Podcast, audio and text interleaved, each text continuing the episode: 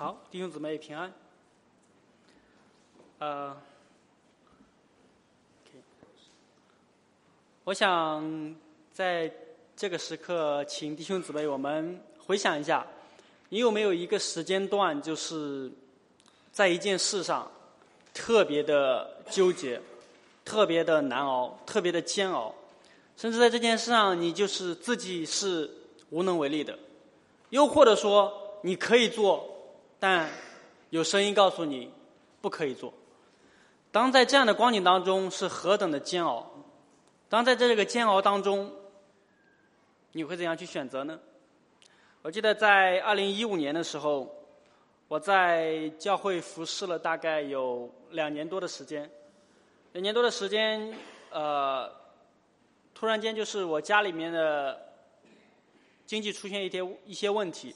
然后当时那个问题就是必须让我去选择工作，而不是留在教会服侍，因为在国内的服侍的呃薪水是非常低，所以家里面就是呃父母都支持说你不要再去全职了，你要去到世界上去找一份正经的工作，因为在教会里面服侍是不正经的，所以。呃，我特别的煎熬，在这个煎熬的过程当中，其实我可以选择，我可以选择出去找一份工作，随便找一份工作，都比在教会里的工资要高。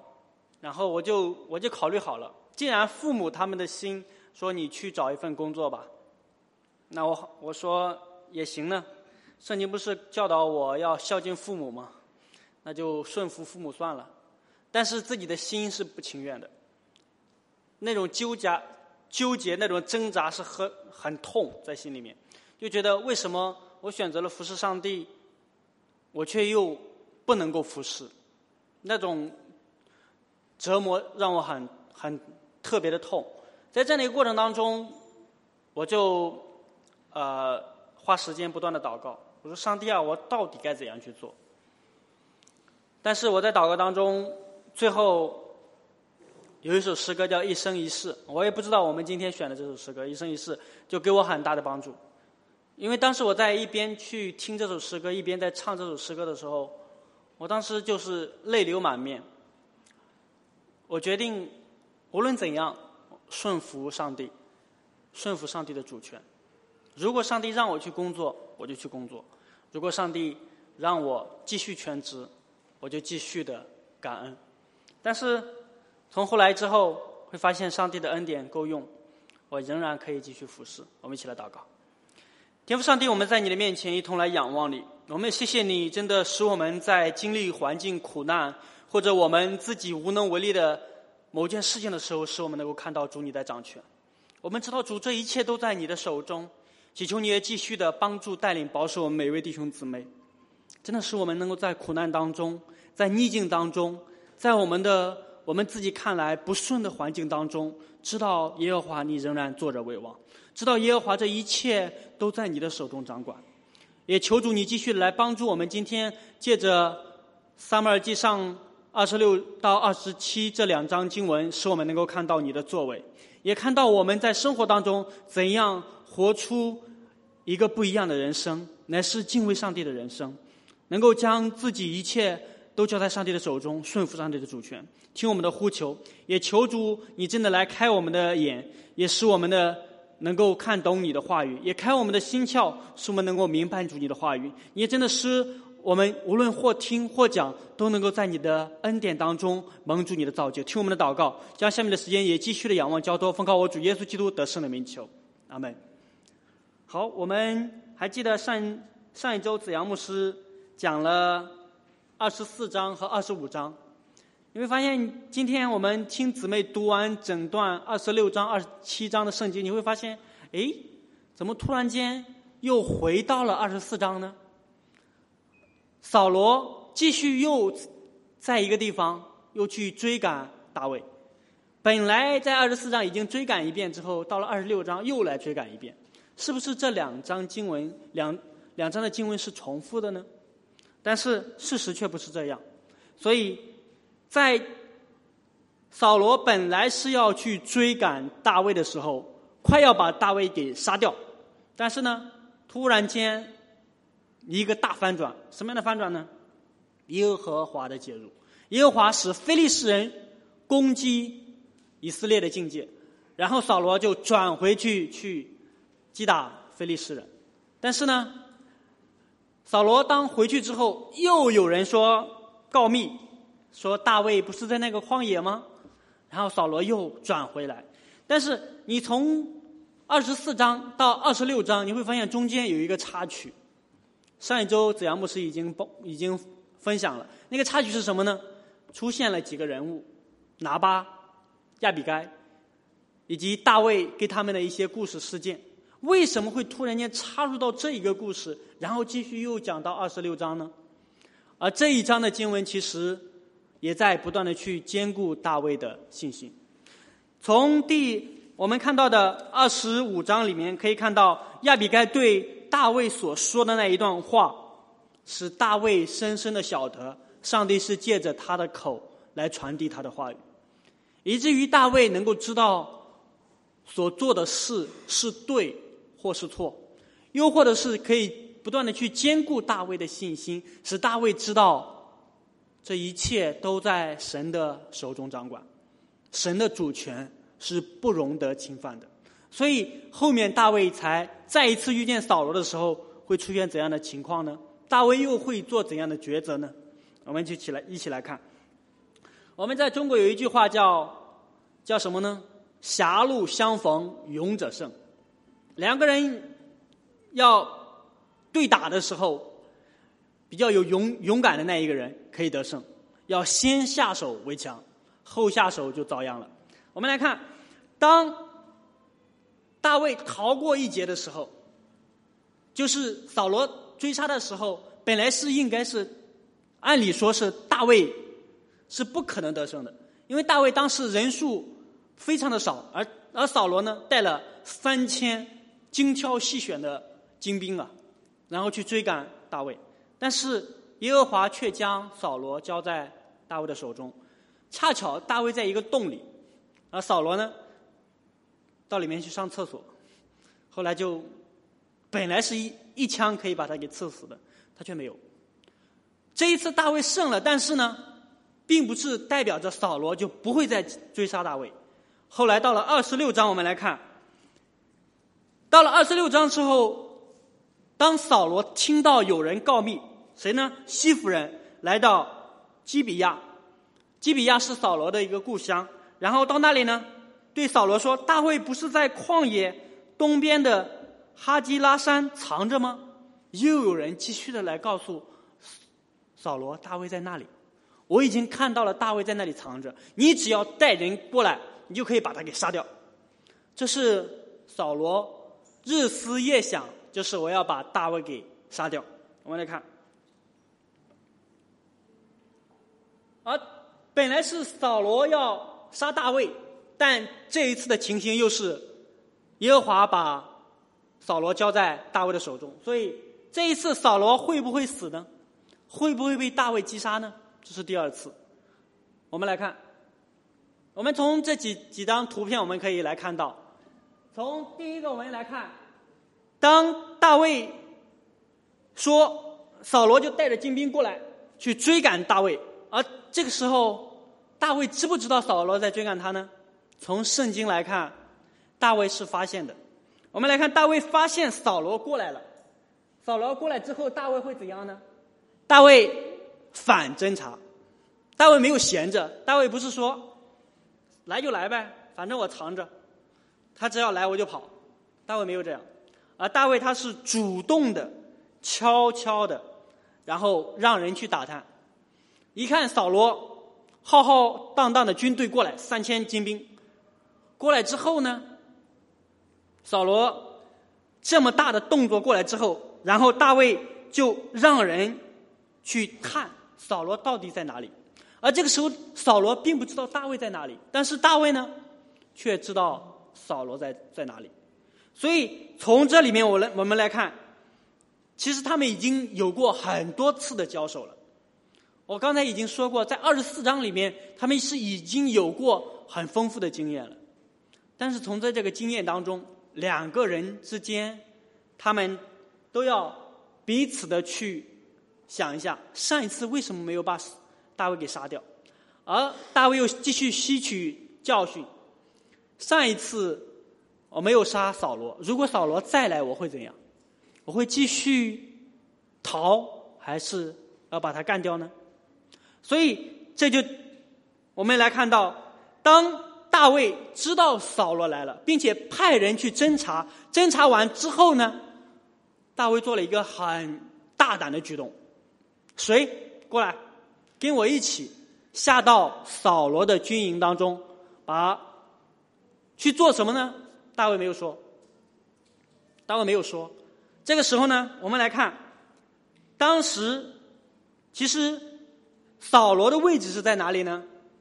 比如说，我们今天是扫罗的三千精兵，扫罗就在那个正中央，他他是被他的大军重重的包围的，而且他的元帅尼尔的儿子亚尼尔也在他的旁边，百姓都睡在旁边。我们想想，在这样的一个状况，大卫说：“谁谁勇敢跟我一起，可以去下到扫罗的军营当中。”我想在这样一个细节当中，大卫是不是已经知道耶和华已经把他交在他的手中了呢？按照我们行军打仗的一个规定来说，不可能轻而易举的，没有任何一个防哨，没有任何一个那个哨兵，就可以轻而易举的能够指导黄龙进入到他们的中间，这个是很难的。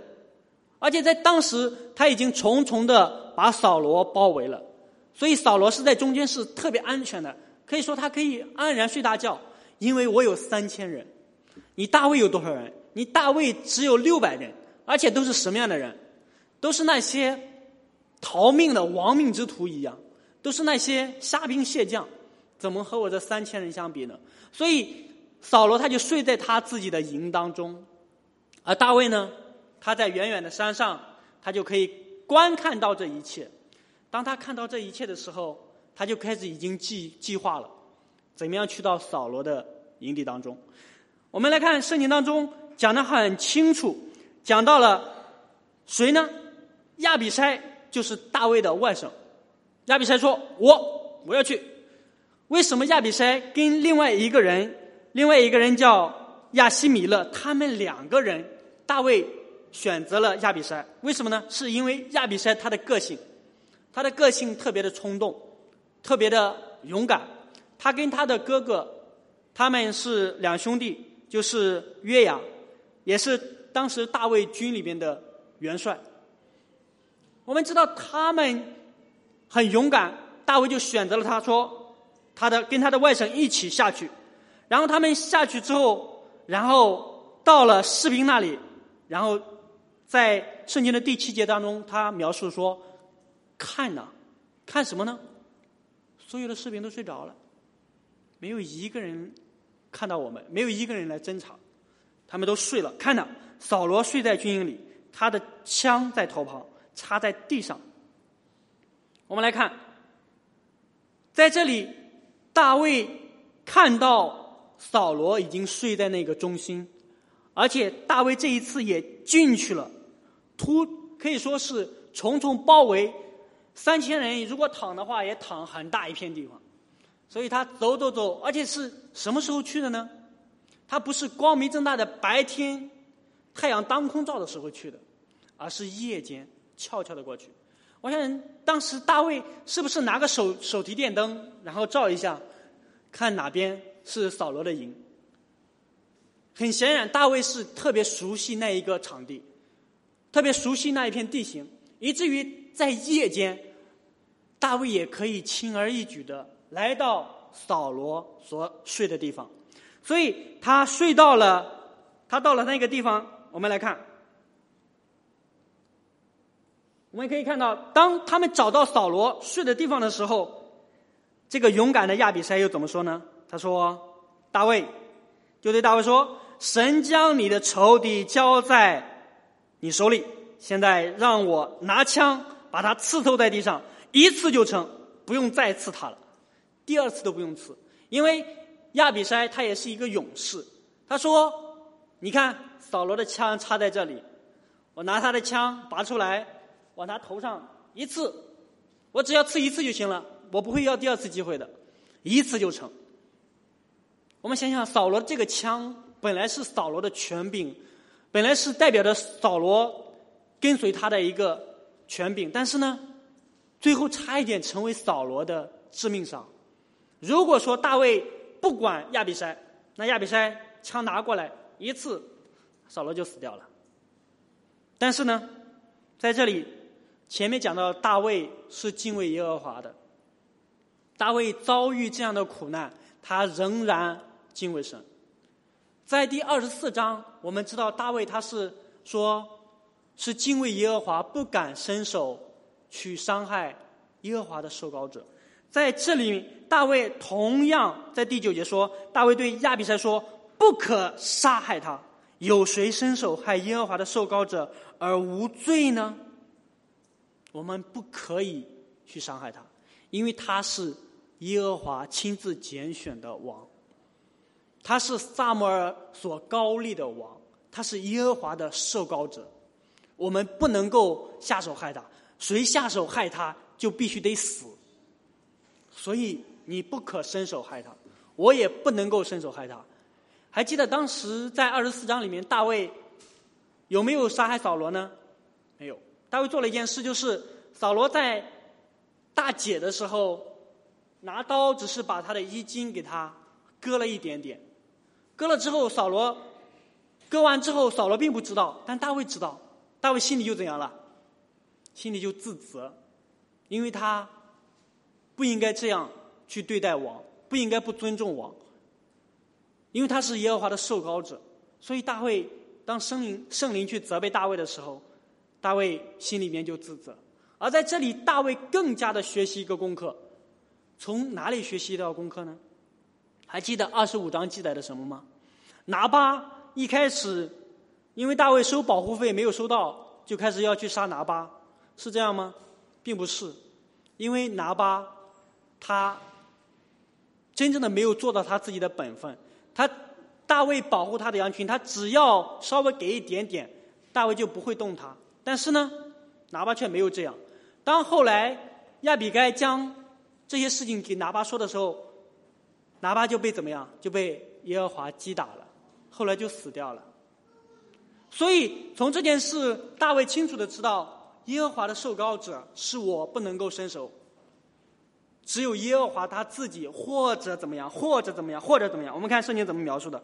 他说：“我指着永生耶和华起誓，他或被耶和华击杀，这个是耶和华杀的，跟我没有关系。他或者是死期到了，或者他老死了，时间到了他死掉了，跟我也没关系。或者是出战阵亡，或者是被别的敌兵杀掉，跟我都没有关系。但是呢，我现在绝对不能够允许我。”耶和华不允许我伸手害耶和华的受膏者。现在呢，你可以把他的枪和他的水壶拿走。这一段经文到底告诉我们什么呢？从以往的经验教训当中，我们可以学到什么呢？大卫他敬畏耶和华，大卫顺从耶和华，即使他很想。不再过逃亡的生活，只要他说我没有管得住我的手下，他失手把扫罗给杀了，我也不知道，那别人也不知道，因为在这里面记载的就是他们什么时候进来，什么时候走，没有人看见，没有人知道，没有人醒过来，都睡着了。但大卫却没有这样做，所以今天弟兄姊妹有没有因为自己？得到一些利益，或者是解决自己手头所处理的麻烦事，而走一些不讨上帝喜悦的捷径呢？又或者是用自己的一些手段，可以得到自己想要的东西呢？这一点其实大卫让我们能够学习，学习就是凡事以上帝为中心，敬畏耶和华放在他人生中的第一位。所以我们弟兄姊妹可以反思。我们信耶稣这么久，我们也听了很多的道，我们有没有将敬畏耶和华放在我自己的人生中的首位呢？有没有把上帝摆在我的首位当中？去敬畏上帝的主权，去将主权一切都交给上帝，而并不是自己去做这些事呢？好，这是第一部分我们要看到的。然后，当扫罗根本就没有发现他被杀的这个过程，或者说将要被杀，他根本就不知道，他军队所有的人都不知道。然后大卫呢，让亚比筛拿了水壶，拿了枪，他们就悄悄悄的走。其实，在这里悄悄走，在十二节里面讲到了一讲到了一点，就是耶和华的介入。耶和华使他们沉睡，耶和华使他们沉睡，就是没有一个人可以知道的，因为他们都沉沉的睡下了。就是耶和华使他们睡，使他们沉睡，所以没有一个人知道，所以他们才可以能够在三千人的这种营地当中顺利的拿走水壶，拿走枪，却不被任何人发现。这是神的介入，这也是神的主权。所以，大卫当觉得差不多走远的时候，离得很远，觉得扫罗一下子不会把自己给杀掉的时候，为什么会这样呢？因为他怕扫罗继续再杀他，所以就走到很远了之后就开始喊，喊什么呢？他喊不是喊扫罗，我在这里，我在这里，来杀我呀！他不是这么喊，他喊的什么？喊的亚尼尔，你是该死的！你没有保护好你的主，你的王，你怎么配做大丈夫呢？你不是勇士吗？以色列人有谁能比你的吗？你为什么不顾王的性命？你睡那么死呢？亚尼尔当时怎么说呢？我们来看，亚尼尔说：“你是谁，竟敢呼唤王呢？”这节经文让很多的很多的人可能会有些疑惑：这里根本大卫没有喊王呀。他有喊过王吗？大卫没有喊扫罗，扫罗，我在这里呀，而喊的是亚尼尔。而其实，在原文里面，他是亚尼尔的话是这样说的：他亚尼尔说：“你是谁，竟敢呼唤呼唤呢？就竟敢呼喊呢？”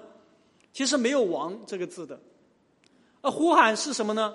呼喊就是山里的一个鹧鸪鸟，它会呼叫，它的声音是就像一个呼叫者一样。所以后来我们可以从后面来说，大卫就巧妙的运用这样的一个说话的一个一个方式，就说：“王，你出来猎杀是一个跳蚤或者猎杀一个鹧鸪啊。”他就完全的去根据这个话语，把自己降卑，把自己比喻成一个跳蚤，比喻成一个鹧鸪一样。王，你就等于杀了一个鹧鸪或者杀了一个跳蚤一样。所以他这里面的意思是。跟后面是有关系的，所以他说：“大卫对亚尼尔说，你不是个大丈夫吗？以色列人谁能比你呢？百姓没中没有一个人能够要进来可以害王的，但是你没有保护好。在这里，大卫是责备亚尼尔，责备亚尼尔什么呢？你没有尽你的责任，你是被该被杀死的。如果说今天我没有阻止我的手下。”没有阻止亚比筛，现在王的命早已经没有了，王早已经被杀了。所以大卫在斥责亚尼尔，同时也要告诉他你要尽你的责任。当他这样做的时候，他说：“如果你不相信，你可以看看，看看什么呢？看看王旁边的那个枪和水壶在哪里。”从这一段经文我们可以看到什么呢？我们不好说亚尼尔到底是不是他的失责，为什么呢？因为耶和华使他们沉睡。当然，亚尼尔根本没有办法，他也没有办法抗拒，他也没有办法掌控，他也想要警醒，但是又怎样呢？无能为力。这也是耶和华的介入，神的掌权，主权在于神。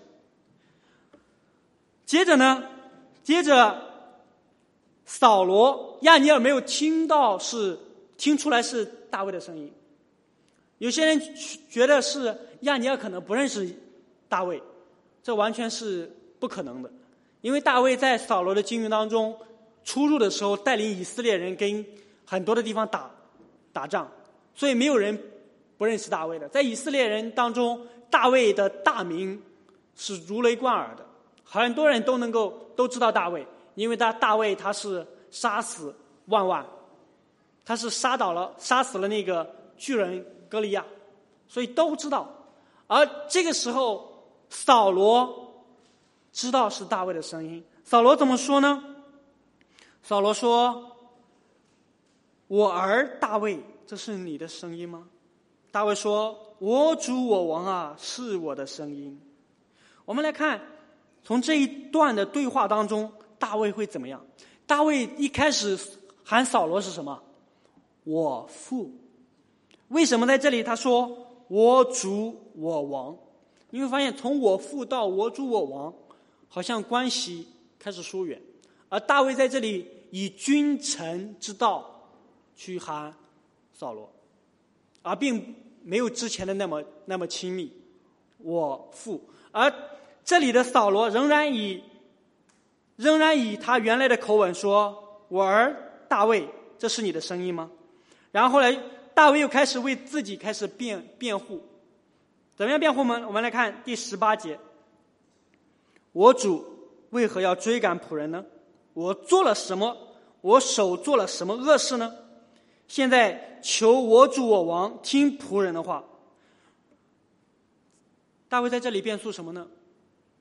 我主我王，我是忠心的大卫，我从来没有想过夺取你的王位。我也从来没有做过对不起你的事，你现在要听我说，说什么呢？他说：“如果是耶和华激发你来攻击我，愿耶和华越大供物。如果是耶和华他来要攻击我，我只要到祭司那里去献祭，耶和华悦纳了这个祭，就不会再攻击我，你也不会来追赶我，也不会再杀我了。若是呢，出于人。”愿他在耶和华面前受咒诅，因为他今他们，因为他们今日追逐我，不让我在耶和华的产业中有份。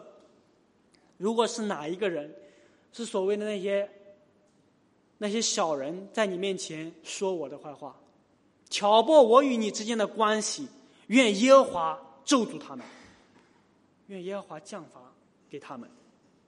所以大卫一直在表明什么呢？表明他是忠心的，表明他从来没有想过得到扫罗的王位，表明大卫告诉王：上一次我就没有杀你，可是你现在又来追杀我，又来追赶我，为什么会这样子？然后甚至大卫说：如果是其他人想要让我去侍奉别神，他在这里恳求。扫罗说：“王，你就不要让我的血留在别的地方了，因为在当时那个背景当中，只有在以色列当中，只有在以色列那个地才能够敬拜耶和华，离开那个地是不能够敬拜神的。因为当时敬拜的中心，我们知道是在耶路撒冷。离开耶路撒冷之后，他们就到了外邦的地方，也暗示着下一章我们可以看到什么呢？扫罗。”追杀大卫，大卫可以打算要逃到外邦去，所以这是我们我们所要所要知道的。我们来看，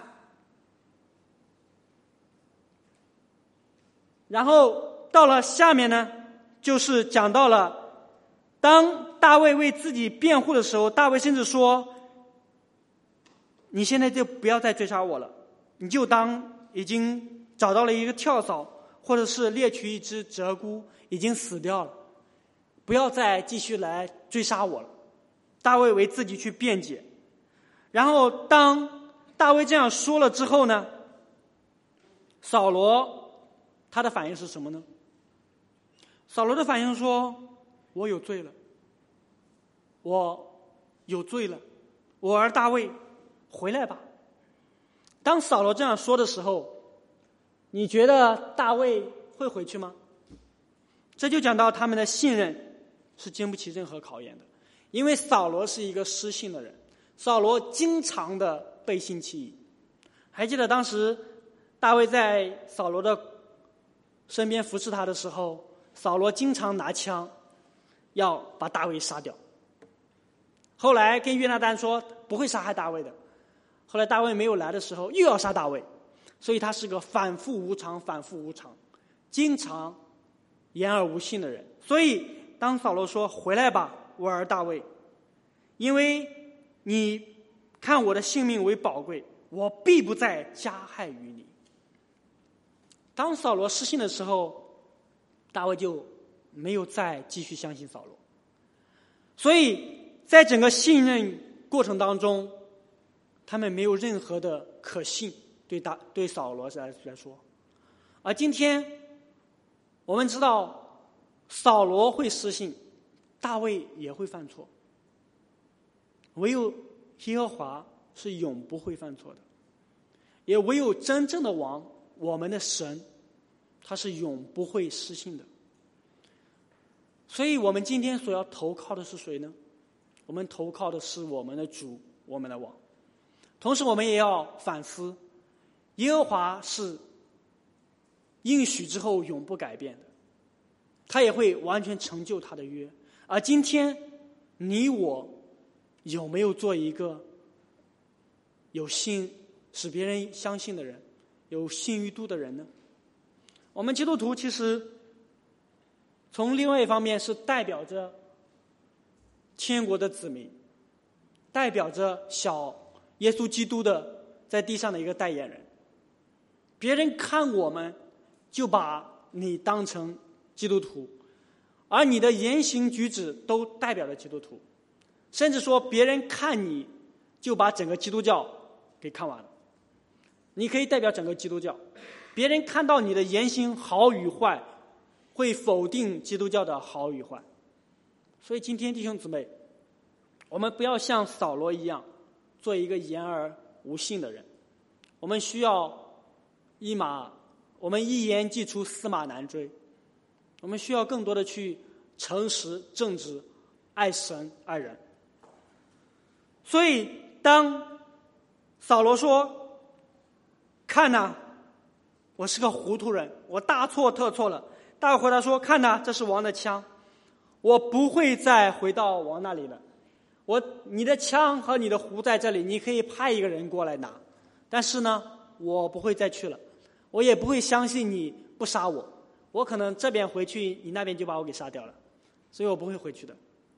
所以呢，今日耶和华将王交在我的手里，我却不肯伸手害耶和华的受膏者。耶和华必照个人的公义诚实报应他。看呐。今日我看中你的性命，愿耶和华也照样看重我的性命，并且拯救我脱离一切的患难。大卫在这里想要表明的是：我敬畏耶和华，耶和华一定会救我。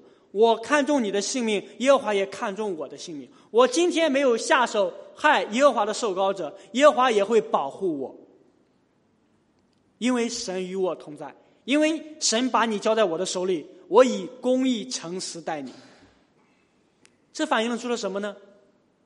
反映出大卫他是预表着耶稣基督，耶稣基督他也被不公平的待遇，也被人出卖，也被人讥笑，也被人甚至殴打，被人要杀他。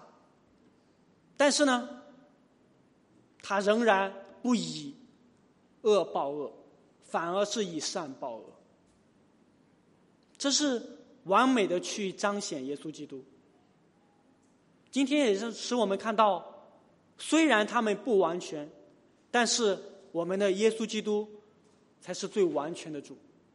他是那一位从来不会以恶报恶的主，也使我们在座的每个基督徒，我们思想我们的生活有没有别人对我们不公的时候，我们就是以恶报恶，以善报善呢？若是我们以这样做，我们与那些不幸的人。有什么分别呢？我们是不是完全被区分出来的一群人呢？基督徒是被上帝特别拣选呼召出来的一群人。如果没有真正的分别为圣，那根本就不可能去见证上帝的荣耀，也不可能去带领其他人信主。因为别人从我们的言行举止当中可以去知道我们是不是真正的基督徒。所以我们需要去反思我们自己，我们需要更多的去仰望上帝，因为只有靠着耶稣基督，我们才能。所以扫罗对大卫说：“我儿大卫，愿你得福，你必做大事，也必得胜。”于是给大卫祝福之后，扫罗跟大卫他们俩就没有再见面了。之后的扫罗会怎样呢？他的命运会如何呢？被杀掉了。而大卫、扫罗的衰败预示着怎么样呢？大卫的兴旺。大卫他就不断的在这样的环境当中。在这样的不公平待遇当中，依靠上帝，仰望上帝，塑造他的品格，塑造他各方面的品质，以至于使他能够成为一个很好的王，成为一个敬畏上帝的人。我们当看到他去了之后，他们就各回各的地方去。大卫继续在他的旷野，然后扫罗呢就回到自己的地方去了。是不是在这里之后？扫罗就不会再追杀大卫了呢？是不是这一次的深入的交流，大卫也表明了自己的心意？我不会再背叛你，我更不会篡夺你的王位，你就可以不再追杀我了呢？其实没有这样，大卫仍然在被扫罗追杀。扫罗只是暂时良心发现，这一次你又没有杀我，所以我暂且饶过你的命。所以扫罗回去之后还会继续。在追杀，而大卫在想：如果说我一直过着这样飘荡、被追杀的生活，我不想再这样过了。为什么呢？因为有六百人跟着我了。那些人他们投奔我，也带着妻儿老小。我天天这里藏那里躲，这里躲那里藏，这里跑那里跑，连个安稳的觉都睡不了。所以我要怎么样去呢？大卫就说：“我要去非利士人那里，因为这个是以色列的劲敌，他不断的跟以色列人打来打去，打来打去，打来打去。以色列人把他打胜了，他们过两年他又兴旺了；打胜了之后，他他又继续的反叛。所以非利士人他们跟打不死的小强一样，怎么打都打不死他。所以他就来回的攻击，来回的攻击。大卫想。”既然在以色列境内扫罗追杀我，我不在这个境内，他总不追杀我了吧？所以大卫就开始有计划要去哪里呢？投奔非利士人。因为投奔非利士人，他要去哪里呢？他要去比较热情好客的雅吉王那里去。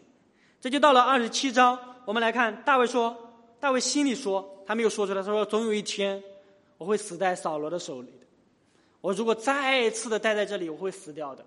所以呢，我要逃跑，我要逃到菲利士人那里去。扫罗就会绝望，不会再继续在以色列全境寻索我了。这样，我就可以脱离他的手，我就不会被杀了。所以呢，于是大卫开始动身，带着跟随他的人呢，去到了菲利士人那里。到了菲利士人那里，大卫是拖家带口。然后六百多人，然后到了那边呢，然后就见了雅吉王。见了雅吉王说什么呢？因为当时大卫已经有了两个妻、三个妻子，其实是三个妻子了。因为前面他的妻子已经给别人了，他的妻子米甲被扫罗嫁给其他人了。然后他又从又娶了亚比该，以及以及那个亚西暖。他们连同家属呢，他们就到了吉甲王那里。而吉甲王是一个出了名的热情好客的人。但是我们在想，大卫杀过歌利亚，这是以菲利士人他们都知道的。可是为什么吉甲王会接纳大卫呢？所以这个问题我们需要去思考，为什么？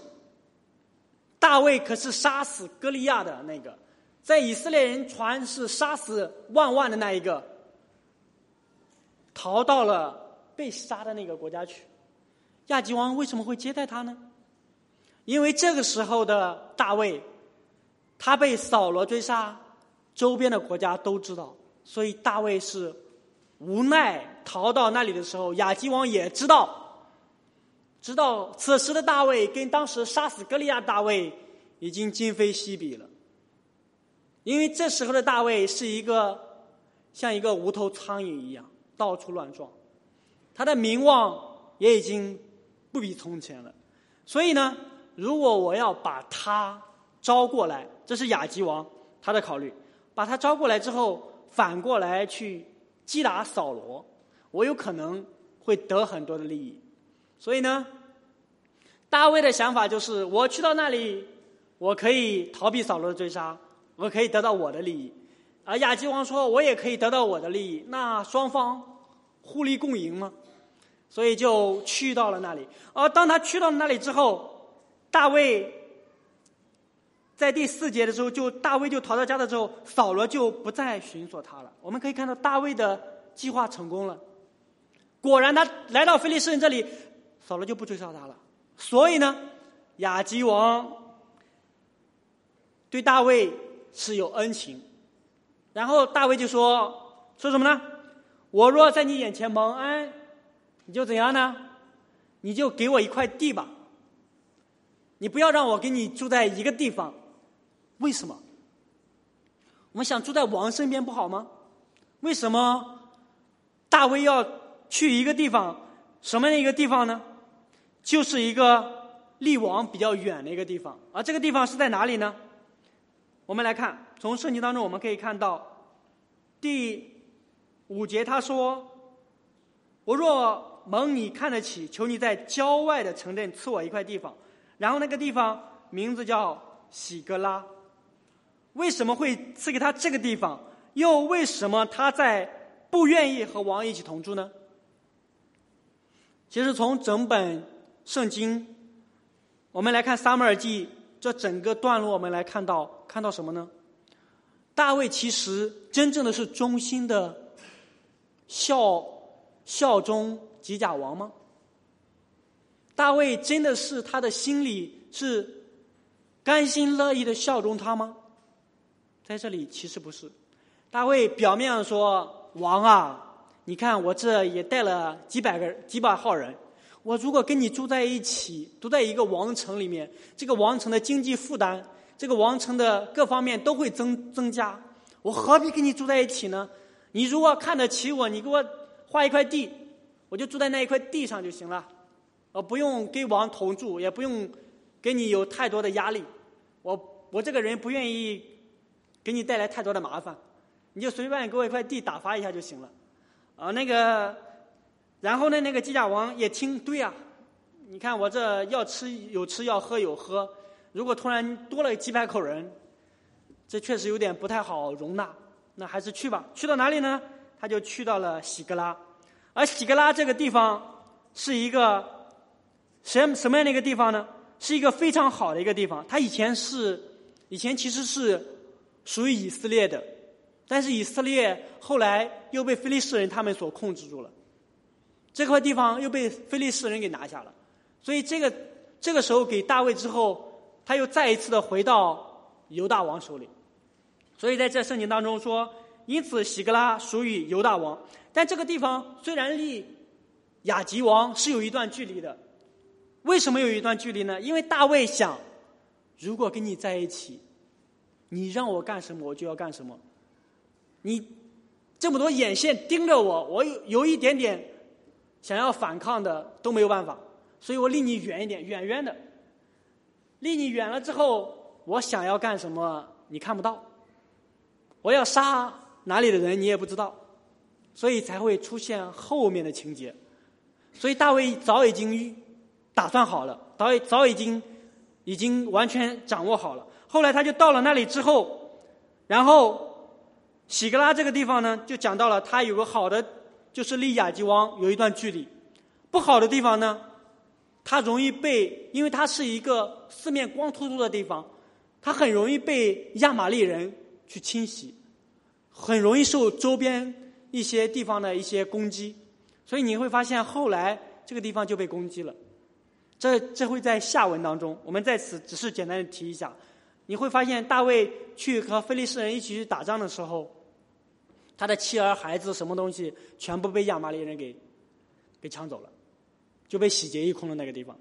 在此我们只是先提一下，而去到那边之后，然后大卫在那边可以说是耶和华赐福于他，然后他就在周围不断的扩张他的境界。他做了什么事呢？我们来看。大卫他在旁边杀夺抢哪些人呢？抢了一些基述人、基色人、亚玛利人，这些都是从提兰经过舒尔直到埃及地的居民。他把这些地的居民的东西全部都给他抢过来，然后把他们的人口全部杀掉，不留一个。为什么不留一个呢？因为大卫怕，怕什么？怕这些活着的人向雅吉报告。我们来看，到底大卫为谁忠心？到底大卫他忠心于谁呢？他是忠心于以色列他的国，还是忠心于他以后他自己的王位，还是忠心雅吉王呢？显而易见，我们从这里可以看到，大大卫的葫芦里装着两种药，一种药讨好雅吉王，另外一种药自己服用。什么服用呢？就是保护犹大地那一片的居民，然后呢，把那一片的居民要攻击犹大地的那些居民全部杀掉，杀掉完，把这些牛羊骆驼什么东西赶到亚金王面前说：“你们去了哪里？我去了犹大南地，等等等哪里哪里哪里，把他们的东西都杀掉了，把他人也杀掉了。所以我对你是忠心的。你看，有这些东西为证，那些人呢，没有一个活口的。”所以在在这里，大卫向雅吉表明他的忠心。我们在这里，我们也思考一个问题：大卫有没有说谎？大卫明明杀的并不是犹大人，他为什么会告诉雅吉王，他杀的是犹大人呢？而以至于使雅吉王觉得大卫是忠心的。并且相信了大卫，说大卫已经使本族以色列人憎恶他，所以他必永远做我的仆人了。这时候的雅基已经带来很多的大卫为他带来很多的利益了。他要留住大卫，就是要使他与以色列人反目为仇。这是雅基王的心理，而大卫的心里，我并没有动任何的以色列民，我不会杀以色列民的。我甚至会保护他们，而在这里你会发现，大卫他是建立他的王王位的根基，就从这里开始了。因为大卫在这一片地方已经巩固了他的位置，很多人都臣服于大卫，因为大卫保护他们。后来我们可以看到，大卫从这里上去到哪里？到希伯伦，然后做王七年零三零六个月，就从这里开始，那些人拥戴大卫。大卫到底为谁忠心呢？有些解经家认为大卫是有私心的，甚至大卫是说谎的，跟那些非利士人没有任何的两样。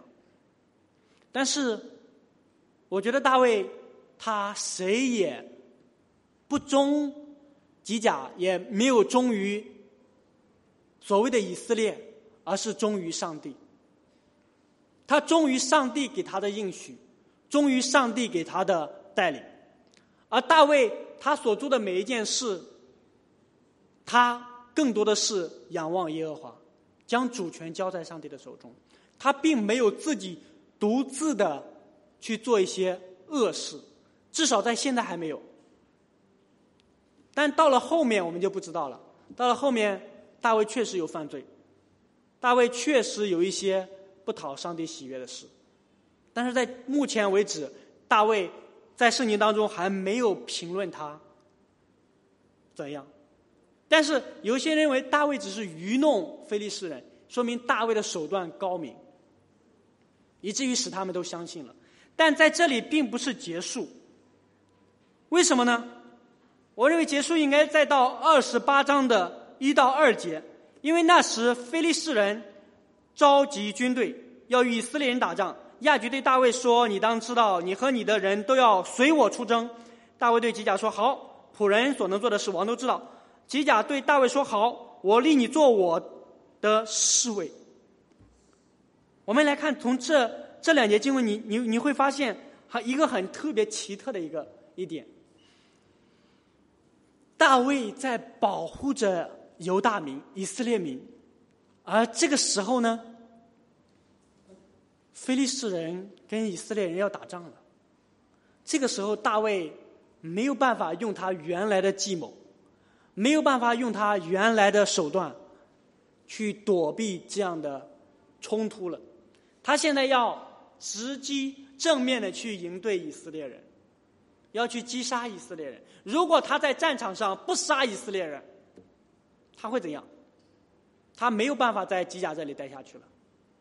如果说他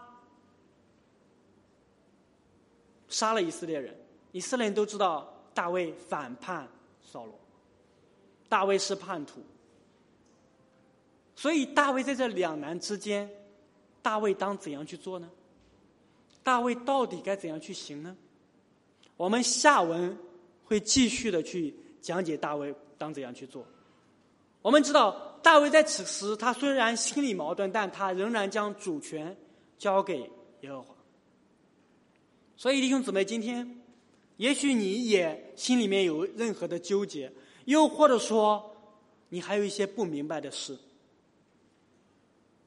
你要相信耶和华他的主权，你要相信。耶和华是在掌权的，我们当怎样去做呢？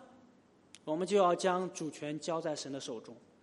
我们需要去敬畏耶和华，我们要将主权交给我们的主，交给我们的神，相信上帝他必定会带领，相信耶和华他也必定会看顾。耶和华怎样去看顾大卫？怎样去帮助大卫？在今天，我们敬畏耶和华的人。耶和华也不会使我们羞愧，也使我们能够在他的里面能够安然居住，也更使我们知道这世界是天赋的世界，耶和华仍然坐着为王。我们一起来祷告，天父上帝，我们在你的面前来感恩。我们从大卫的身上看到，他将主权交在你的手中，他不敢伸手。害耶和华的受膏者，他在你的面前诚实敬畏你，主就求你真的将这样的心也赐给我们。